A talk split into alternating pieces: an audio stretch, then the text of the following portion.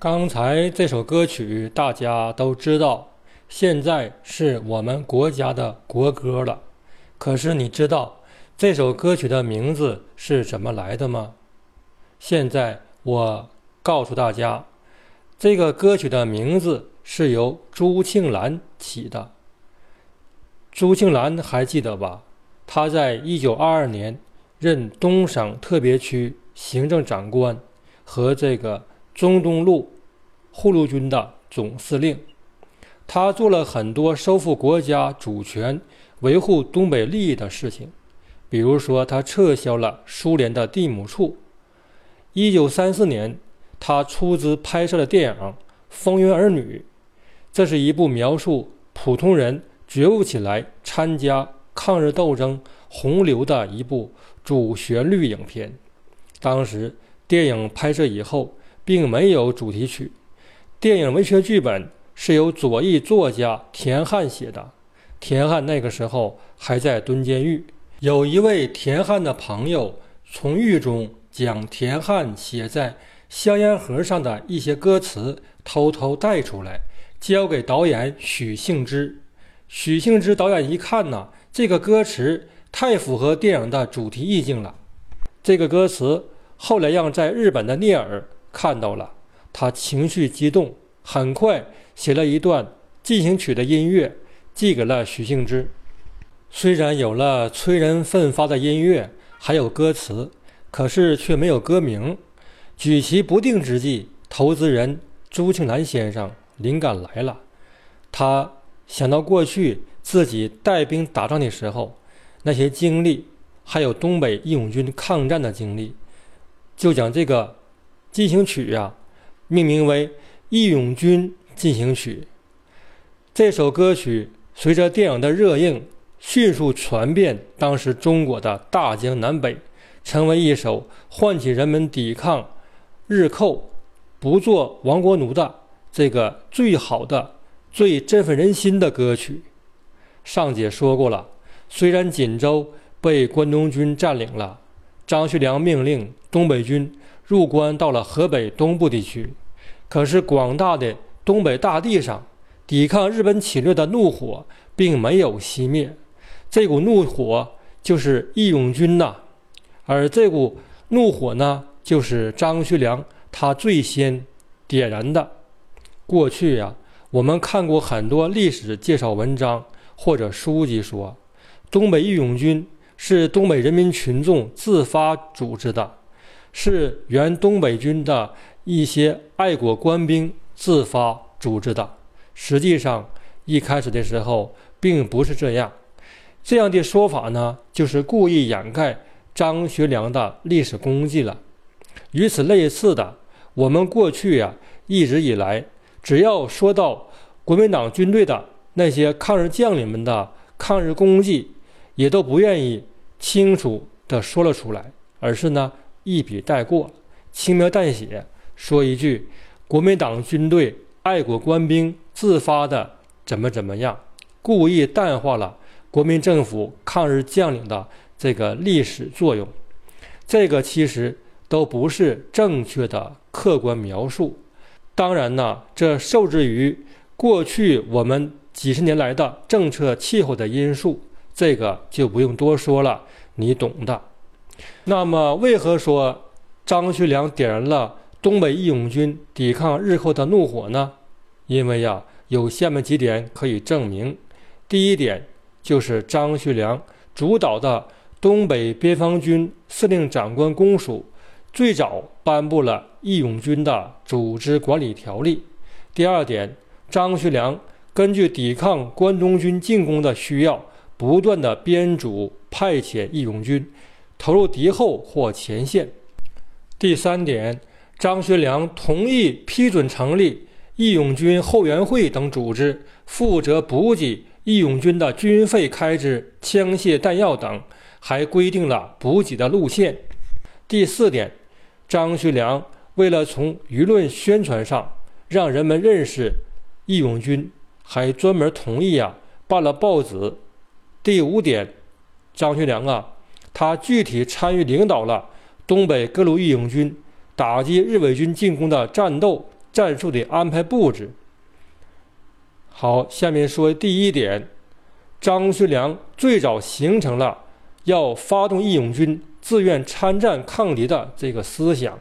这个呢是在一九二九年的八月十五日到十一月二十四日的这场中国和苏联的边境战争期间。当时啊，张学良他命令东北军与苏联的远东红军交战，结果被远东红军给打败了。而国民政府呢，不派一兵一卒，只是汇去了二百万元的边遣券。张学良感到啊，打仗单靠军队是不行的。他看出来，动员老百姓参加抵抗这个重要性。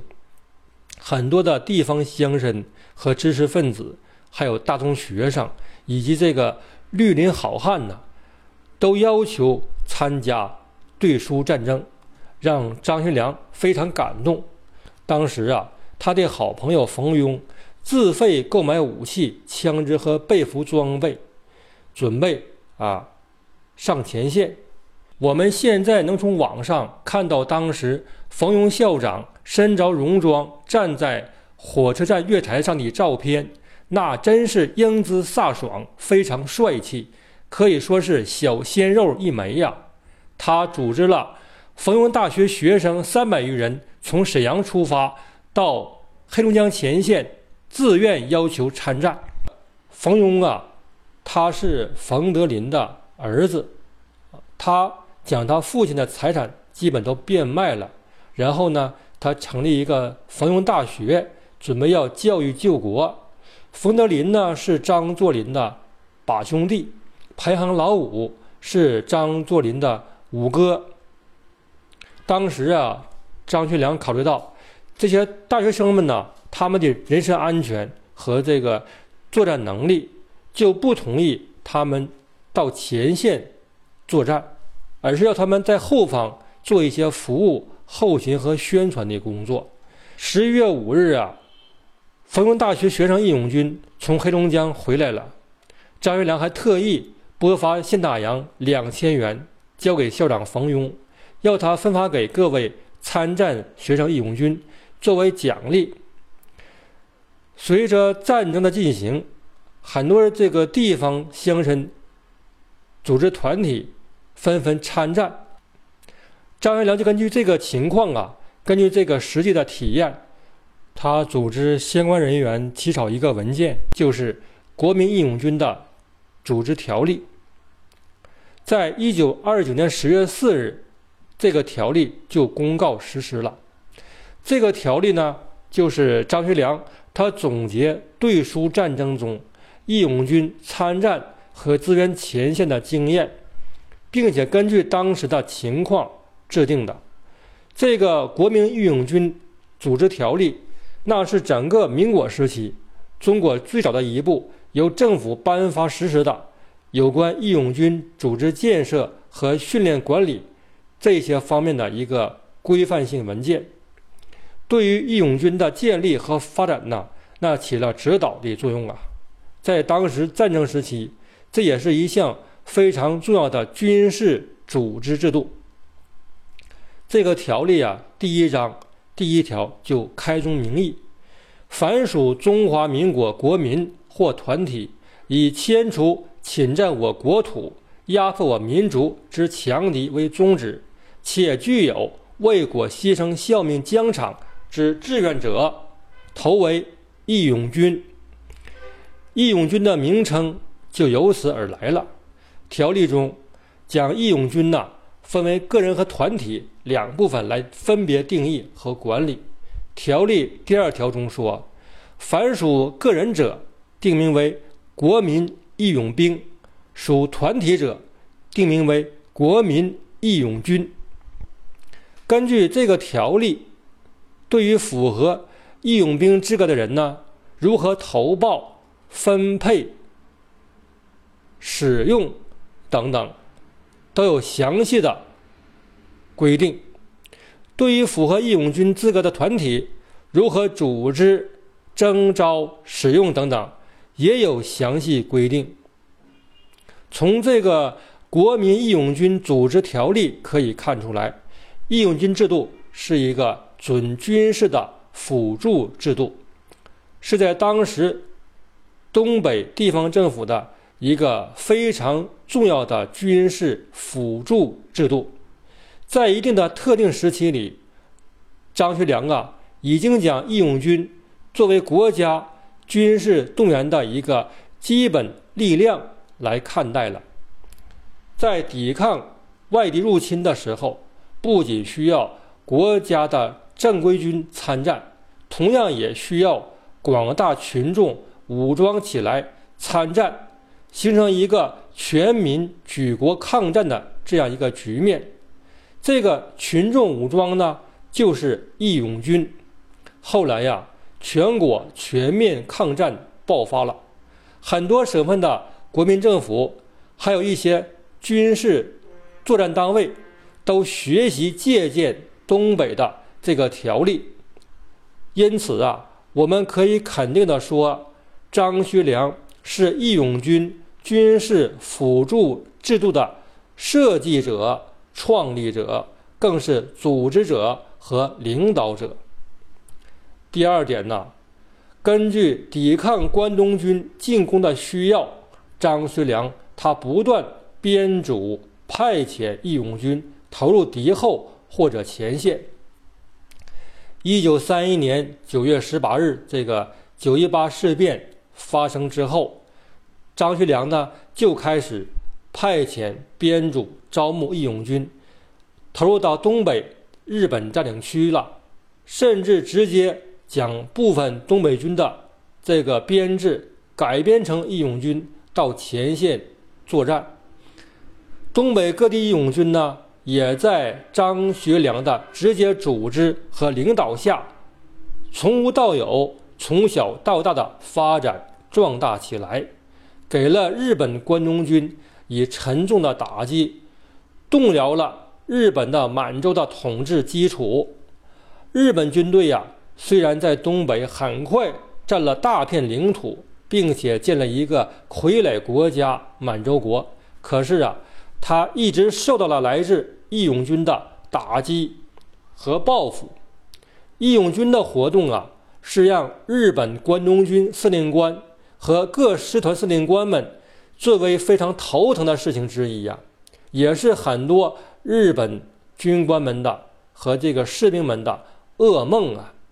义勇军在东三省的抵抗活动啊，其影响迅速传到了国际社会。引起了国际社会的关注。一九三二年初啊，伦敦的《每日导报》就报道说，满洲国当局日渐不宁，日本人呐没有一条绝对安全的道路啊。张学良虽然丢了东北三省，但是他通过组织义勇军向日本侵略者进行有力反击，通过义勇军的。这个此起彼伏的反抗活动，向全世界表明了张学良本人不屈服、不承认日本军事占领。他也极大的鼓舞了当时全国人民抗战到底的这个信念。一九三二年呢，是东北义勇军最为活跃的一年，也是张学良组织领导创立义勇军、开展抵抗活动。最有成果的一年，也许呀，他是希望以这样的方式来努力洗刷自己头上的那个不抵抗将军的恶名。东北义勇军开始成立之后啊，各地方的编制和番号都不一样，有很多种叫法，有的叫做义勇军，有的叫做救国军，还有叫做自卫军。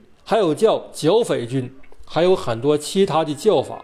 虽然呢番号不一，称谓不同，但是他们的领导者只有一位，这位就是张学良总司令，这个是无可置疑的。有一些啊，虽然是各省的临时国民政府组织的，其实还是按照张学良的命令来办的。比如说吉林的。这个张作相和辽西的黄显生，他们组织了很多支义勇军部队，名义上属于省政府领导，实际上还是归属张学良的北平绥靖公署的。下面呢，就按照时间顺序，简单的讲张学良在一九三二年创立的义勇军，做一个罗列。一九三二年四月七日，张学良在北平绥靖公署召开了河北、东北、山东等地的义勇军将领会议，研究制定了义勇军发展的各项问题。北平绥靖公署呢，是一九三一年十二月六日，国民政府准予张学良辞去陆海空副总司令的职位后，重新设立的一个机构，任命张学良为北平绥靖公署主任。实际他的这个权力和以前的这个副总司令是基本差不多的。一九三二年四月二十一日，张学良派遣。黄宇宙赴辽东还人呐，联系唐旭武，要他接受张学良的委任，在辽东地区成立一个新的义勇军。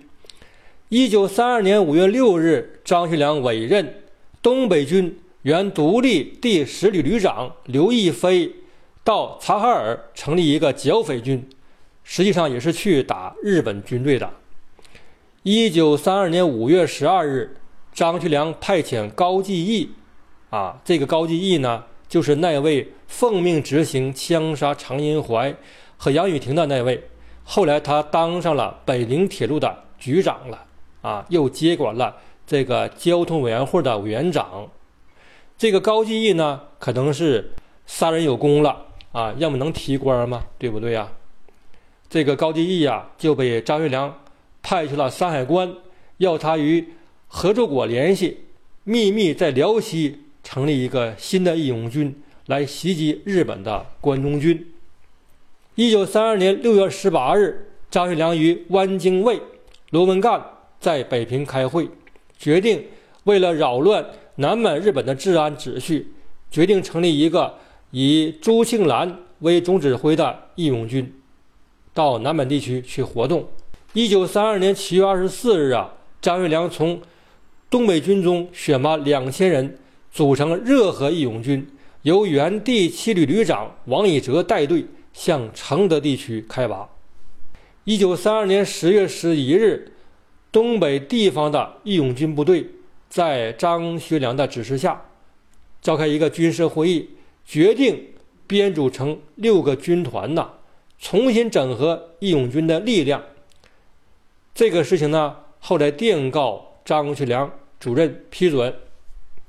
后来啊，张学良呢又根据国民政府的命令，安排冯占海，就是冯寿山为哈绥警备司令，王德林呢为宁安警备司令，李杜代理东北边防军驻吉林的副司令，希望这些东北义勇军的将领们在收复失地上再立新功，努力维护。记者的战斗成果，从上面这些情况，我们就可以看出来呀。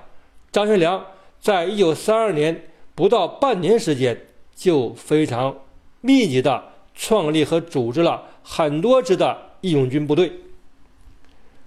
张学良啊，组织创立的这些部队呀，这些义勇军部队呀，在九一八事变之后屡建战功，杀敌报国呀。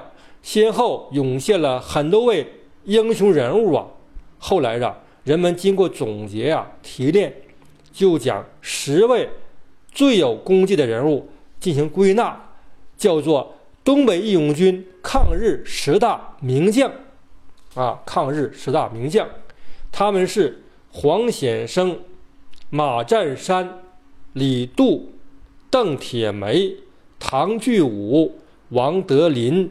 朱庆澜、王凤阁、苏炳文、冯占海。